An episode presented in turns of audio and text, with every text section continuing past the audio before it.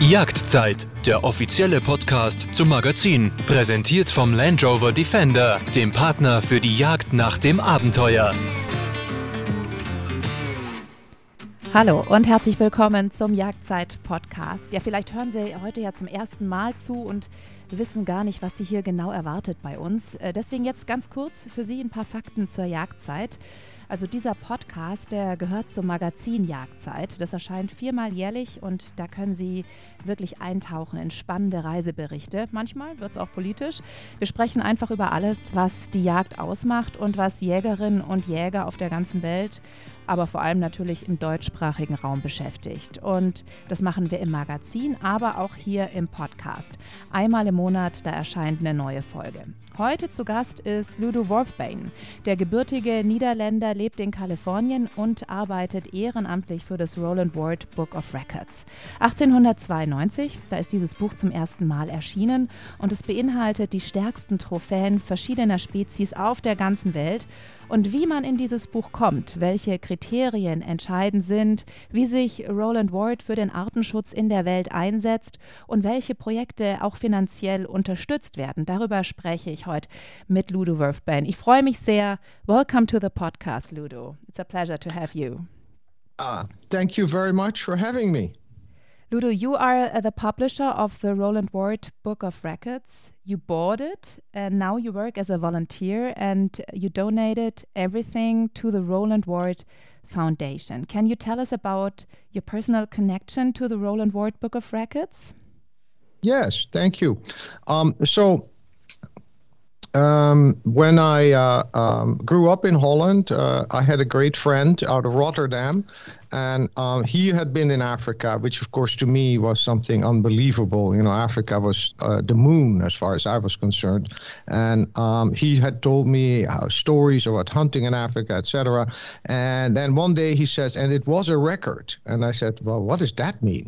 And uh, and then he said, well, it it got listed in Rowland Ward Records, a big game, and he got a copy out, and he showed me his name in it, and there it was, and that was the first time I saw the record book. I was probably 17 years old or so. Mm-hmm. And um, so from there, uh, I learned about Rowland Ward's records, a big game. And um, it was. Uh, uh, as you said, it was a, a, very, very old company. It had uh, the record book had started in 1892, but the actual company, Rowland Ward, which was a taxidermy um, uh, taxidermy shop and a very big store in Piccadilly, London. Um, you see the historical photos on our website. It's very beautiful with stuffed tigers and all sorts of things in the window. Um, anyway, um, uh, the the it, the the company had been around a very very very long time and had a long history, and uh, that was the first time I learned about it. Um, subsequent to that, it was sold and then 20 years later was sold again to uh, people who we knew in South Africa, the Halls family, uh, Jane and Robin Halls. And um, uh, I knew Jane very well. We did the distribution, uh, well, and her father Robin, and we did the distribution for Rowland Ward in North America all those years. Uh, and one day she called me up and says, "I think we're ready to sell," and uh, so we bought it and um, we looked at it for a while. And um, under the Halls family, they had put a lot of money into it. Um, I don't think I need to be speak careful here, but I don't think the record book for them was any kind of profit uh, uh, source. Um, they kept it up at a very, very high standard of fair chase, and I decided I wanted to do the same thing. And um, so I discussed it with my wife and I said, let's donate everything. We make an, uh, uh, a for-profit, a non-profit, excuse me. We switch it out of for-profit. Um, we donate everything to the Rowland Ward Foundation. So now I am no longer the owner. I am, however, still today the director.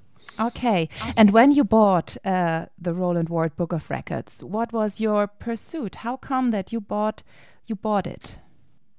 Um, it it was really the love of of uh, fair chase hunting and a good, honest record book um, that uh, had very high standards. So it's it's high standards in two ways.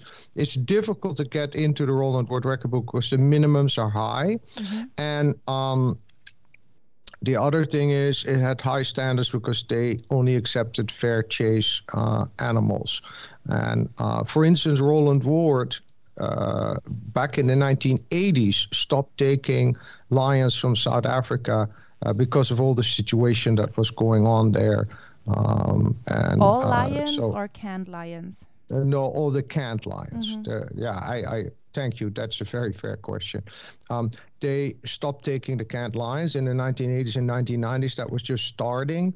Um, and then, of course, it became bigger and bigger and bigger. Mm-hmm. And uh, but Rowland Ward did this 30 years ago. Um, about 25, 30 years ago. And I have documentation on it here in the office. And um, uh, and and and uh, so they did the right thing right from the start, and we wanted to continue that, and um, we wanted to keep it a fair chase uh, uh record book. Mm-hmm.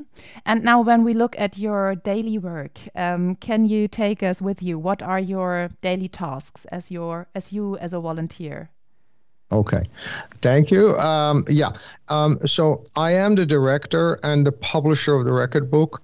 Um, I do have, um, uh, I should maybe give a little bit of background about the office here. Uh, we have an office of uh, seven people here and then three more in different locations. So um, we have th- seven here in California.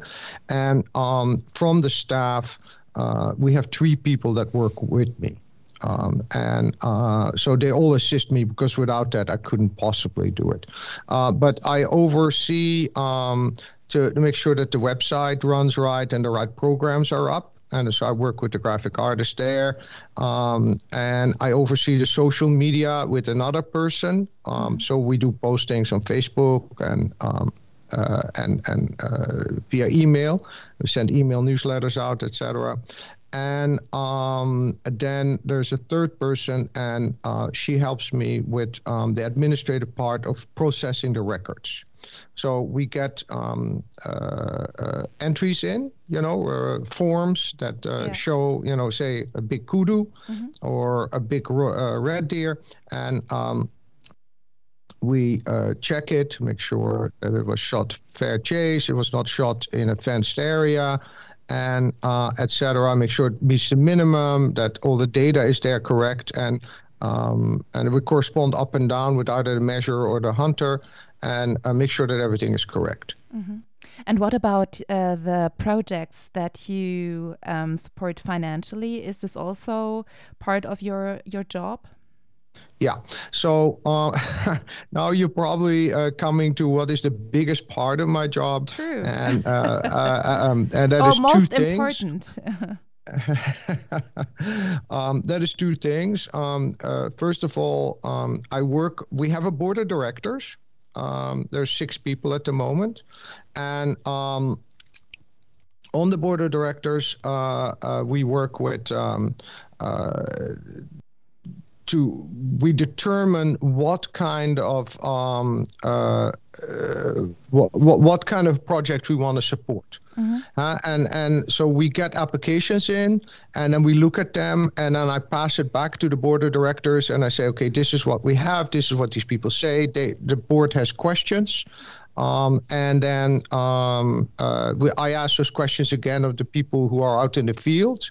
So I'm the uh, the the funnel, if you will, the conduit, and um, and then we go up and down until we make a decision whether we want to do a project or not, and that takes a lot of time because it's very difficult to find out if, um, uh, what exactly they do, and and they do it in a good way, mm-hmm. and they do it in an efficient way. It's easy to throw money at things. It's hard to get good results for not a lot of money. And are you um, fo focusing on long-term projects, or are you sometimes supporting um, things that are only like, yeah, events that take part once? Right. So uh, so far, we uh, have four projects around the world. Um, I we are only focusing on long-term projects. Um, we may do shorter term things in the future, but um, in in English they have a saying: you ca- you have to be able to uh, uh, crawl before you walk and walk before you run. And um, so the idea is right now to find long term projects. Um, they take probably about a year before you find out that they are worthwhile or not. Mm-hmm. And then typically we we we hope to support a project for two or three years minimum. And of course, things can change. Uh, yeah. it, it, takes constant evaluation, but um, that is the idea. And uh, can you tell us details about the certain projects that, that you are supporting right now? Absolutely. So um, we do um, uh, we do um, uh, four projects, as I said, mm-hmm. and um, we do one. Uh, we do two in Africa, one in Canada, and one in Tajikistan. Um, those are the ones that are we actively funding right now. Um, and we're looking at three more projects which may happen. You know, I, I can't really say much about them right now, but they may happen say in the next uh, nine to 24 months. Um, so the pro- the four projects that we are working on um, is one in the Congo.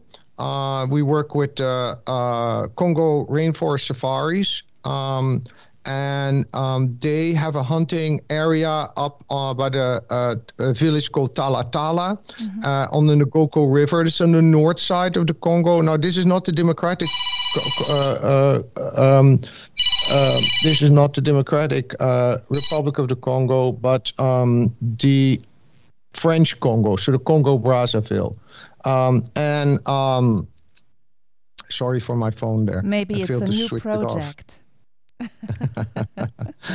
Actually, it is. Yeah. Um, okay. And um, so in the northern Congo, um, uh, we uh, there, there is a rainforest area there. It's in it's close to the Cameroon border. So on the southern border of the Cameroon and the northern Congo in that area, mm-hmm. it's all rainforest. Um, there is uh, a hunting, uh, um, uh, th- th- there's a hunting program going there for bongos and buffalo and duikers. And um, we support um, a school in the little village called Talatala and um, we try and um, explain to the people in the village that the books and uh, the teaching materials and uh, part of the wages for the school for the teachers comes from um, the, the, the trophy fees that the mm-hmm. animals uh, bring that are paid to the government.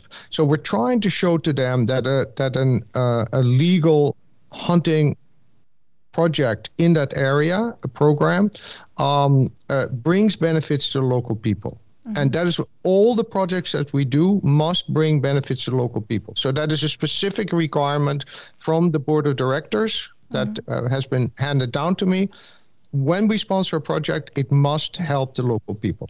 So we do this in uh, uh, in the Congo, and uh, we also give out some supplies and and things. It's often amazing how you can hand out toothbrushes or school books and. Uh, uh, and how grateful people can be for that, um, which you know, which are considered normal things in our lives, and and well, they're not for free, but mm-hmm. nobody thinks about purchasing one. Yeah, true. And you already talked about Cameroon. There is another project that you're supporting in Cameroon. Can you tell us about this project? Yes. So in uh, the Cameroon, we work together uh, with Mayo Oldiri. Uh, that is an, uh, a, a Spanish-owned safari company. Um, and in the Cameroon, we're a bit financially, um, this year, we're a bit more involved. So they, they've just got an increase in funding from us. Um, there, there, there's two things that we do there, and we are not the only sponsors of this in the Cameroon, but we are supporting sponsors. Um, uh, the first thing we do is we've um, given a dedicated uh, amount of money just now to build a school. Um, this can all be seen on our Rowland Ward Facebook um, uh, account. Um, they built the whole school out of mud bricks. Um, they did so in the last six months, and it's uh, up and uh, running. Um, that uh, school will also be um, supplied with uh, books, and um, we gave a specific set of funding for that just this spring. Uh, but in addition to that, um, we su- financially support a hospital. Uh, there is also a hospital there. It is close to Bhuban National Park, which is in the north. Um, uh, and uh, this hospital is operated about four or so months per year. Spanish doctors that volunteer fly out of uh, Spain and come over here and maybe work for a month or so. Mm-hmm. And um, uh, during that period, they do uh, prenatal care, uh, small operations, they do eye care, they do um, all sorts of things that um, are not normally available uh, in the area, and uh, people would have to travel for either to Garoua and Ngaoundéré, or possibly even all the way to the south to Douala or Yaoundé, which mm-hmm. is a mm-hmm. long journey and difficult to make. Um, so um, the the clinic is being uh, uh completely supported by uh, people like us, and the Spanish doctors volunteer their um, services. And can you tell us to whom is it most difficult to explain that your donations are linked to sustainable trophy hunting? Um, everybody. really? Also um, local people? Uh, well, yes, I, I, I, I think to everybody. Um, so the, the, I, I would put that in three groups. Um, I would say the local people. Uh, I would say the hunters and um, I, then I would say the non-hunting public. Um, mm-hmm. So let's start the, the last one on the list, the non-hunting public. Um, it's it's very good for us hunters to talk about these things, and many hunters do exactly the right thing, and and they are very good conservationists, and they spend money and time on helping nature and conserving animals and habitat and the people that live there. Uh, but trying to get that message out to the wider public is very difficult and very costly. Um, our our modern world is we are surrounded with messages every ten. You know, we get ten messages per minute uh, via one sort of device or another. So it's very difficult to get that message out. Mm-hmm. And uh, you know, there's a lot of opposition to hunting. So there's a lot of you know, don't kill the animals, don't don't shoot them. Why are you doing this? And their message is simple: don't kill. And our message is complex. You know, well, we're trying to preserve habitat. We're trying to help the local people. We're trying to make them understand not to cut the trees and poach. And uh, so our message is long and complex, and theirs is very short. So mm. that's a problem. Um, for the hunters, um, uh, it's to some degree um, a number of hunters say, and I'm not disagreeing with them, by the way, but they say, look, we're paying enough for these hunts. We're going there. It's enormously expensive. Then we pay pretty good trophy fees. Uh, we pay daily fees to the outfitter, etc. Why are we paying even more? Mm-hmm. Okay, because that's literally we go to people and say, "Can you give us a donation?" And um, so that is um, uh, is something that that is not always so easy to get uh, uh, across to hunters. Uh, of course, it also depends on your personal financial position, um, but we are doing a pretty good job there, and more and more people um, starting to understand the value of not only support supporting these projects, which is extremely important. Okay, uh, because without these local people and without these countries, we're not going to be hunting there. Mm. This is very simple. We'll only be hunting in North America and Europe for as long as it, uh, uh, the local governments will, will not give us too much trouble there. Um, but it's very important for us hunters to have um, organizations such as Rowland Ward message the right message, which is we are positively trying to change um, uh, uh, the, the, lives of people all the way out there. Um, yes, a few animals are, are, are killed for this. Yes, uh, um, this does mean that some animals c- come out of the habitat, but it's scientifically um, uh, closely monitored. Um, the outtake is not too much. It's 1 or 2% of the total population. The animals regenerate. It's a sustainable program. And you're su- supporting the habitat and the animals and the people around there. Um, and if you don't do that, it might all disappear. Because don't mm-hmm. forget, if the local people cut the forest away and they graze all their cattle there, the, the animals are not going the wild animals are not going to be there. Mm-hmm for the locals, um, uh, the the hardest thing is to to get this across to them to saying, okay, look, um, you're getting benefits. There is a school here. There is a hospital here. Um, uh, whatever else that we can afford to do. Um, but um, that doesn't mean you mustn't go out and, and poach. And sometimes I think there is an, a culture with a lot of uh, people um, in countries that they think, uh, look, my father used to go out to shoot buffalo and kill elephants. My grandfather did it, etc. And they there's still um, somewhat a belief that these animals are limitless. And we could keep doing that like we did it 100 years ago, like it was handed down from them from generation upon generation. And that's sometimes difficult to change. Um, on to the other projects. Yes, there are two uh, other projects in Canada right. and in Tajikistan that you're supporting too that are really interesting. So let's uh, start right. with Canada. Okay, let's start with Canada. So in Canada, we work with somebody that you may have heard about. His name is Michael Schneider, yeah. and um, he does a school uh, for wildlife um, guiding. Uh, but he does. Th- this is a little bit unusual in that um, he only does this um, with um, local people. So um, in uh, in North America, um, what used to be called Indians is now called uh, people of the First Nation, meaning the first people that came to North America 15, 20,000 years ago. Um, what what uh, somebody might say American Indian, and um, these people now often, not always, but often uh, are in in uh, more difficult financial situations. Mm-hmm. Um, they uh, often have semi-autonomous areas in Canada and the United States called the reservations where they live, but economic opportunities are not always there. And um, Michael, uh, through Driftwood Valley Outfitters, um, does a guide school and a business apprenticeship um, school, and he does a multi-year program for the local youth of the uh, Takla First Nation, um, and um, it's in British Columbia.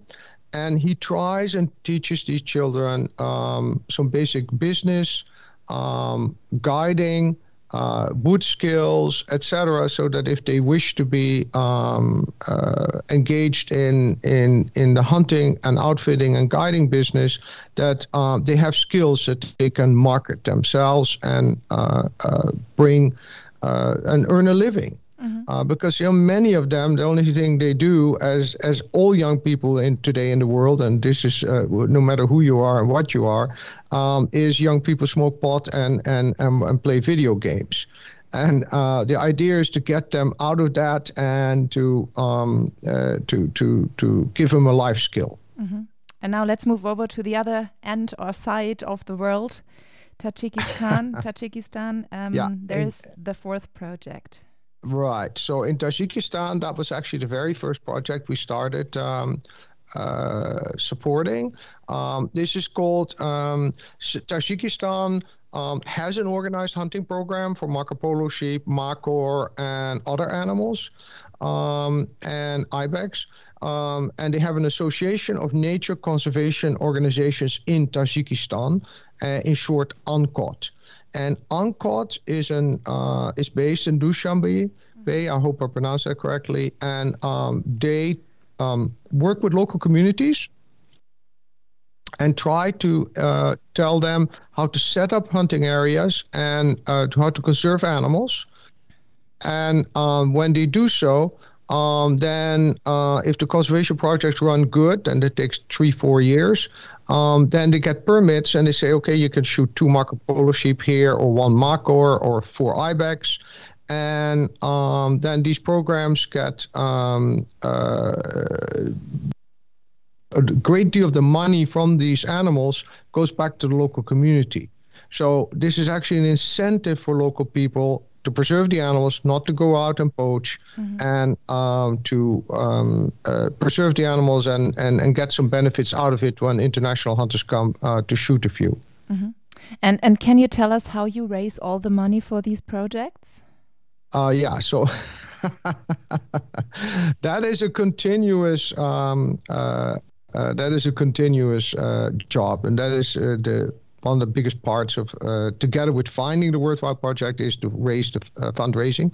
Um, we hold. Um, uh, uh, so um, first of all, uh, the board of directors, which we talked about briefly, um, all of them contribute financially, including myself. So I write a check every year to the foundation, and every board of director does as well. Um, and um, then I hold a presentation every year at um, the Dallas Safari Club uh, with their corporation, and we hold a luncheon and we show um, our projects, and then we ask for donations for people who can afford it. And uh, we just had one in January, and it was quite successful. Um, and so um, we tend to um, uh, reach out to individuals who can afford this, obviously, and um, ask them for donations. Um, and that works pretty good, but it is a lot of work and it's also costly to do. So, our idea is to run as lean as we can, not paying huge salaries to very fancy things and cars and, and, and airplane rides, but uh, to put as much money onto the ground in Canada, Tajikistan, and mm-hmm, Africa. Mm-hmm. Would you say that the projects are an important part of the philosophy of Rowland Ward? Uh, they are the core of Rowland Ward. Okay. Mm-hmm. Um, uh, Rowland Ward, um, the records of big game, uh, has always been uh, from the day that James uh, Rowland Ward started the business, and he was the first to, to publish the book, um, has always been about a sportsman going out to hunt um, and to do so under the fair chase conditions uh, um, and not trying to shoot something that is not a hunt. And um, that from the very start was Rowland Ward. That has continued uh, under uh, uh all ownerships of Rowland Ward. There have been three owners now in 130 years. And um, the, the, the, the core of it is to go out, to be a fair chase hunter, and to be a good conservation, uh, a, a, person that minds conservation, that that is uh, uh, conscious of the environment and not to do things that are counter to good conservation. And we try and encourage that. And um, the reason we have these programs is because they're important to support and they are the core message of Rowland Ward. Mm-hmm. What would you say? Why is it important to preserve an institution like the Rowland Ward Book of Records concerning maybe also hunting? Um, yeah, that's a very good question. Um, we've I've, I've, I've, been in many hunting camps. Uh, in fact, recently I was in a camp and I was uh, uh, talking with uh, um, uh, seven hunters, uh, all of them, I believe, from Germany. Mm-hmm. We were on a big trip together in Pakistan, and several people asked me, and they said, "Yeah, but a record book is just shooting the biggest trophy." And I said, "Well, hold on a minute." I said, mm-hmm. um, "Animals." Uh, populations of animals that grow a few exceptional trophies under normal natural conditions. I'm not talking about uh, you know a fence, a gutter, as you would say in German. Mm-hmm. Okay, um, uh, if they if there's a natural population and it produces a few record book trophies every year, okay, it is an indication of a healthy population with a good age um, uh, distribution. So there's older animals, there's younger animals, and uh, the animals grow old enough to grow a trophy. Um, and you can see from uh, uh you can see from uh, good game management everywhere on Earth that if you uh, um, if you preserve the animals, um, you get a good age class, and when there is a good age class, there's always a few old males that grow an exceptional trophy. So if you keep getting um, uh, records, uh, uh, entries in the record book for a certain class animal, uh, and they are shot fair chase, you can pretty much say that those animals are being well managed. Um, and um, so trophy hunting is very important. Um, it is important because um, if if if you uh, let's say bighorn sheep in North America, if there were no uh, record book sheep being shot, that probably means that the animals are being shot at much too young an age. Okay, because it takes 7, 8, 9, 10, 11 years before an animal is really old enough to get into the record book. Not 7, probably 9 to 11. Mm-hmm. But I think what we need to do is uh, to clarify the term record because in German, record means the bigger, the better. But to mm -hmm. record, I think the record book is um, to record, like in English, uh, means aufzeichnen, registrieren. Yeah. I know that you speak a little bit of German as well. So the record book is not only about records in a in a matter of size, but also a documentation of of trophies, which correct so this is actually the the base as you have been telling us before of evaluating the health status of certain species for example that, that's very true um, if you look at um, uh, the, the Rowland Ward records, a big game uh, is now um, the oldest trophies are from about 1850, I believe. So um, there's a, there's more than 170 years worth of um, uh, statistics there. Mm-hmm. And um, if you look at the population of animals, and if you see um, more record book trophies being um, uh, added each year, uh, let's say greater southern kudu, okay, that uh, is a very good indication that uh, the greater southern kudu population is doing well. Mm-hmm. Okay, as opposed to if you said um, uh, Asian rhino, which obviously are no longer hunted, um, uh, and uh, the Asian rhino are so small and there's so few of them that none of them grow horns long enough anymore to even go into the Rowland Ward record book, even if they died in a park, mm-hmm. okay, of old age. So it is a good indication of an animal population being um, uh, uh, being managed to the optimum of the habitat that is available. Are you using uh, these data, uh, this data scientifically as well? So um, we publish a book. Um, we we are we are uh, together with Boone and Crockett are the only two record book organizations that still publish the book. Uh, and um, we publish a book every four or five years. Uh, another one is coming out next year, and um, uh, and uh, so that book we sell all over the world. It goes to natural history museums, uh, it goes to zoos, it goes to all sorts of places. And uh, people used it to see what um, they might have against their own specimens. Mm-hmm. And you yourself, you yourself, you are a passionate hunter. You, I think, you hunted all around the world, probably. Um, with your experience, um, what would you say is the most important benefit on documenting trophies?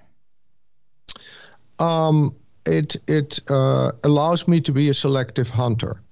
So if I see a trophy and I look at it and I go, well, yeah, but it isn't very big, and um, uh, it isn't very old. Um, and if I'm looking, if I only have one permit, uh, let's say it's a it's a ibex in Tajikistan, then I can go.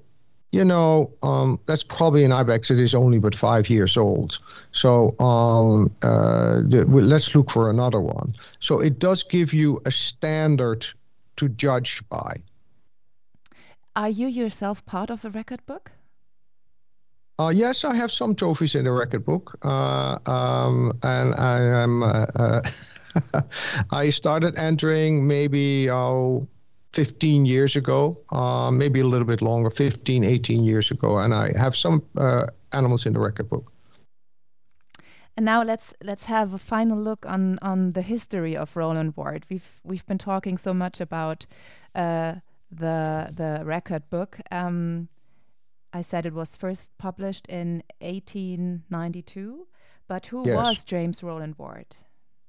Um, so James Rowland Ward uh, was a came from a taxidermy family. His mm-hmm. father was a taxidermist as well, and his father, in fact, um, traveled in North America with James Audubon, uh, the the famous bird uh, painter, and they collected specimens together so that Audubon could do the Birds of America and um, uh, that's one of the most expensive books on earth, together with the Gutenberg Bible. Mm. um, uh, and in any case, uh, so James Rowland Ward came from a taxidermy family. He had a brother that was in taxidermy. He had a nephew that was in taxidermy. All the Rowland, all the Wards, Ward was the last name, um, were in the taxidermy business. But James Rowland Ward became the most successful and most famous. Um, he started in somewhere in London around 1870. Um, by 18 late 1880s, he was on Piccadilly literally, you know, the Piccadilly mm-hmm. that we mm-hmm. know today in London. Mm-hmm. And he had a big shop. Uh, you can, on our website, rowlandward.org, you can see the photo of the shop. And um, they sold all sorts of things. They not only sold taxidermy, but they sold guns and hunting equipment. And he also sold what is called Edwardian furniture, uh, which was um, things made from animals.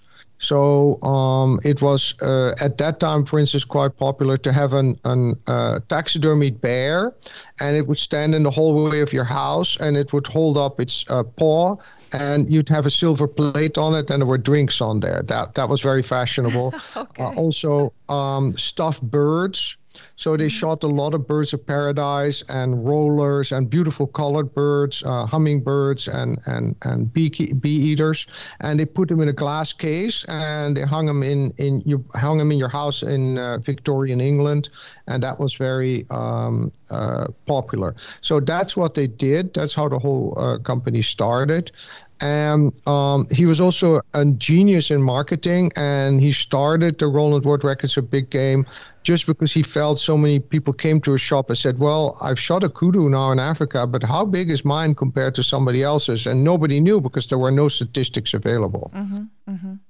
so now the, the current copy is four and a half kilograms.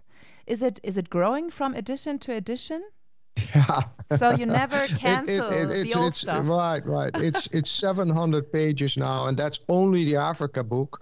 Um, it's now in two volumes. So Africa is one volume, and then what is called the rest of the world, which is Europe, Asia, South Pacific, and North and South America. That's another volume. And um, uh, yes, the, the, the, the books get heavier and heavier. I think the current Africa volume is something like 700 pages. Okay. And how would you describe the typical hunter who uh, wants to have his game measured? Um, probably somebody who's been hunting for a while and um, starts to, um, after a, little bit, starts to become a selective hunter and starts going, well, um, you know, I'm going out for a wapiti hunt or a moose or uh, a roe deer, and I'm trying to find now something exceptional. And then they look around and say, what is exceptional? Uh, what is a very good uh, head? And then they start looking at record books. Mm-hmm. And what what data are you publishing? Are you also publishing uh, the date of the hunt, the country, the pH, the name of the hunter, or, or what are you publishing? Right. So uh, what we publish is we uh, publish the uh, the measurement of the trophy. Mm -hmm. Although in the case of deer, we cannot publish every measurement because the measurement system is complex and there's uh, up to 12, 15 different um, uh, uh, parts of the antler that we measure. But we measure the total score and then maybe some uh, of the more vital parts, you know, the length of the main beam, etc.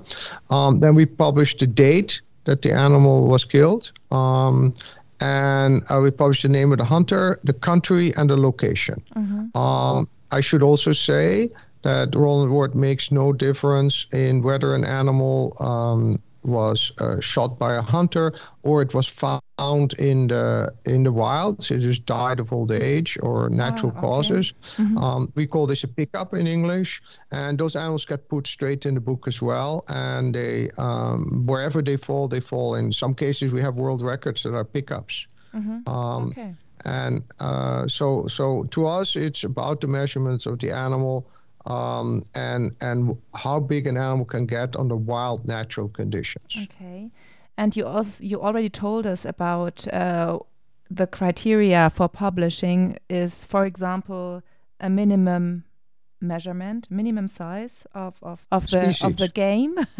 yes. So is there? Um, how do I know if if my my game can be part of the record book?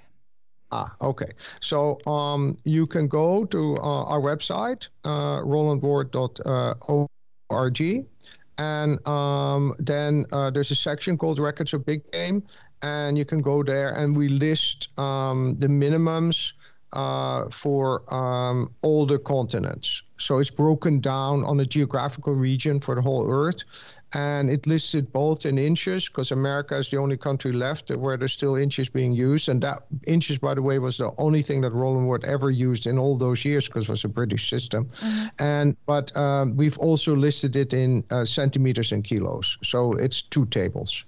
Okay, and. Um, what method of measurement do you use? You told me before that it's rather complex. Right.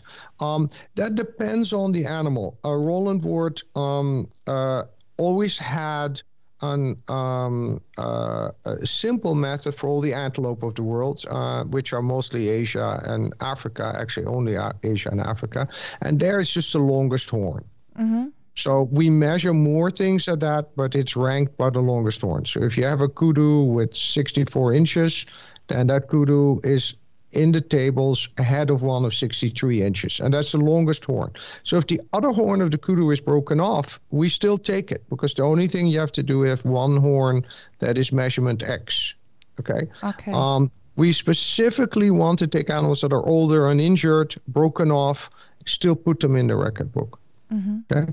Um, and um, uh, for deer, it's essentially not always, but essentially the length of all the tines. So the, the length of the antlers. Okay. For elephants, it's the weight of the tusks. Um, for bears and cats, it's the size of the skull.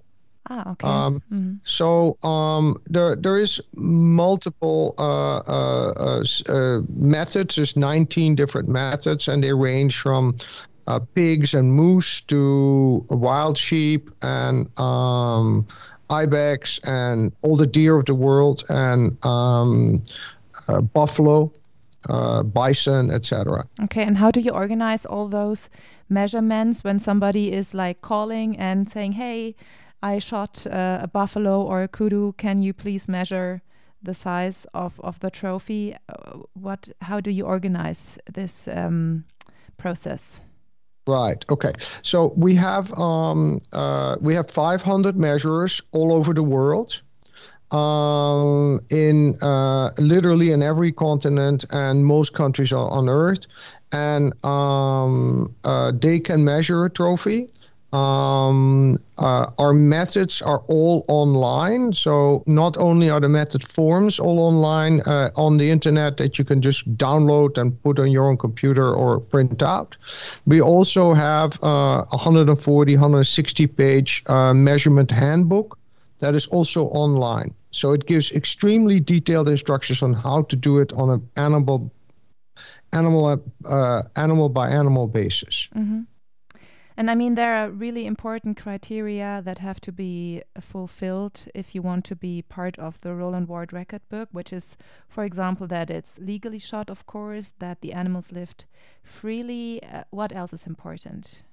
Okay, so um, yes, the animal must have been legally uh, shot in the uh, location where you were hunting. Okay, mm-hmm. that's number one.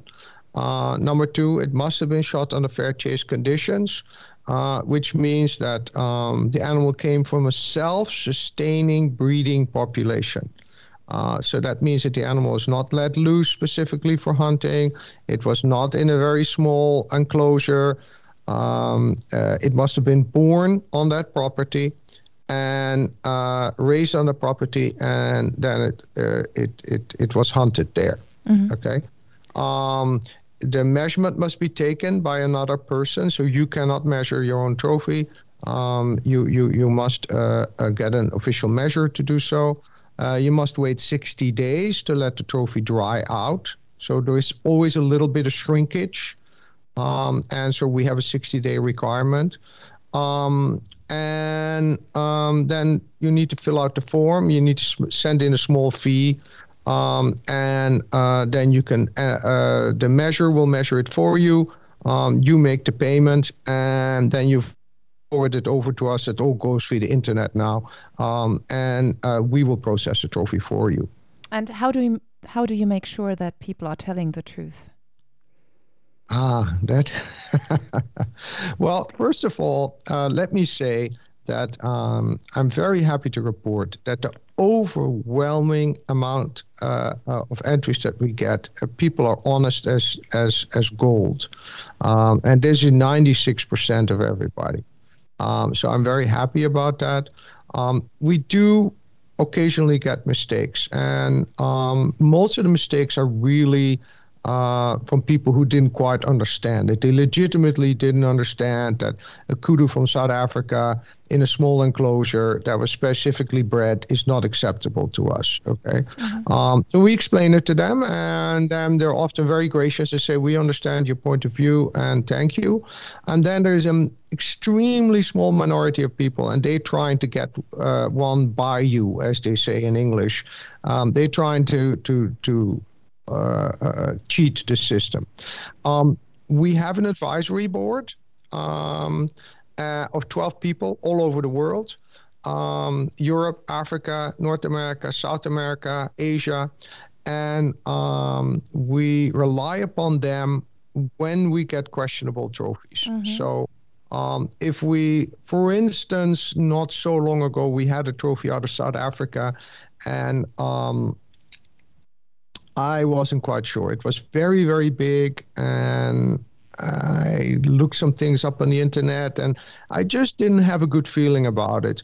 And so um, we uh, made a digital copy of the entry form and the photo, and we sent it over to uh, our advisory board in South Africa. To we have two uh, people there that are uh, all time, long time in this industry, very reliable, very honest people and we asked them what they thought about it and neither one of them knew anything immediately but they said we will make some inquiries and uh, sure enough three weeks later we got a thing and the location where we had been told the animal was shot was not correct mm-hmm. and we also found out no it was not shot free ranging mm-hmm. so it was more uh, of a gut feeling that you that you had in this case yeah um, here's what happens. Okay, the people who shoot the very, very, very biggest heads, they sometimes uh, feel a great need to be uh, uh, in in the top ten of the record book, and um, those are also the ones that stand out the most because they, it's almost impossible nowadays to keep that quiet. Somebody's put a photo somewhere mm. on the mm. internet. Somebody knows something. There was a guide. There was an uh, you know there was trackers um, uh, we also, uh, for any top 10 uh, head in the record book, we have an explicit questionnaire of four pages whereby you have to fill out everything. Who was your outfitter? Who were your trackers? Why, where were you? What was the hotel you were staying? What was the farm you were staying? Mm-hmm. Who this, that, that, that. You once you have that data, it's it's not that hard to verify all this and find out whether they're lying to you or not. Okay. So, at the end of this podcast, let's have a look in the future. What uh, would you say are maybe your upcoming main challenges and tasks for Rowland Ward or for hunters in general, maybe? Okay. Um, well, obviously, um, for us, uh, we, we need to behave ourselves in order for us to keep hunting legal. Um, we need to be co- good conservationists and get that message across to hunters. I've talked about that a little bit before. I mm. think that's very, very important. Um, getting the message out to the wider public, uh, especially. Um, we're doing a better job now as hunters, but that still can be be improved tremendously. Um, and um, making enough people on Earth aware, especially outside of the industrialized world, to the value of nature and animals. Um, that's still in the developing world is sometimes a struggle. Mm-hmm. Um, it's sometimes just seeing all these trees, we're going to cut some down, they're going to grow again tomorrow. And these animals, you know, we can shoot them today because tomorrow there's some some others will come from somewhere. Okay. Those are, I, I think, are our biggest uh, uh, struggles, and um, to preserve the habitat and and and to to make people aware that that unfortunately our nat- natural world is not limitless. Thank you very much. Thank you well, Ludo Wurfbain. Okay, thank you. Danke vielmals. Ja, es war auch mal äh, heute so ein Blick in eine ganz andere Welt. Ich muss ehrlich sagen, ich dachte am Anfang auch so, hm, braucht man das unbedingt? Aber auch hier, da werden wirklich elementare Dinge in puncto Artenschutz, Naturschutz vorangetrieben. Wirklich beeindruckend, muss man sagen. Und äh, mehr Infos über das Engagement von Roland Ward finden Sie auf der Facebook-Seite der Roland Ward Foundation. Und wenn Sie dann noch mehr Bock auf Surfen haben, dann schauen Sie doch auch mal bei www.jagdzeit.de vorbei. Zum einen, äh, weil Sie da die zwei Podcasts mit Michael Schneider finden. Über den haben wir vorhin kurz gesprochen, weil die Roland Ward Foundation seine Projekte mit den amerikanischen Ureinwohnern finanziell unterstützt. Der war schon zweimal bei uns in Folge 24 und in Folge 60. Und wir haben auch schon einen Podcast über die Anti-Poaching-Bemühungen von Mayo Oldiri Safaris in Kamerun gemacht. Das ist Folge 64. Also es lohnt sich, da mal reinzuklicken. Ich freue mich, wenn Sie beim nächsten Mal auch wieder mit dabei sind. Machen Sie es gut. Ciao. Das war Jagdzeit, der offizielle Podcast zum Magazin. Immer am letzten Mittwoch im Monat, überall wo es Podcasts gibt und auf www.jagdzeit.de. Präsentiert vom Land Rover Defender, dem Partner für die Jagd nach dem Abenteuer.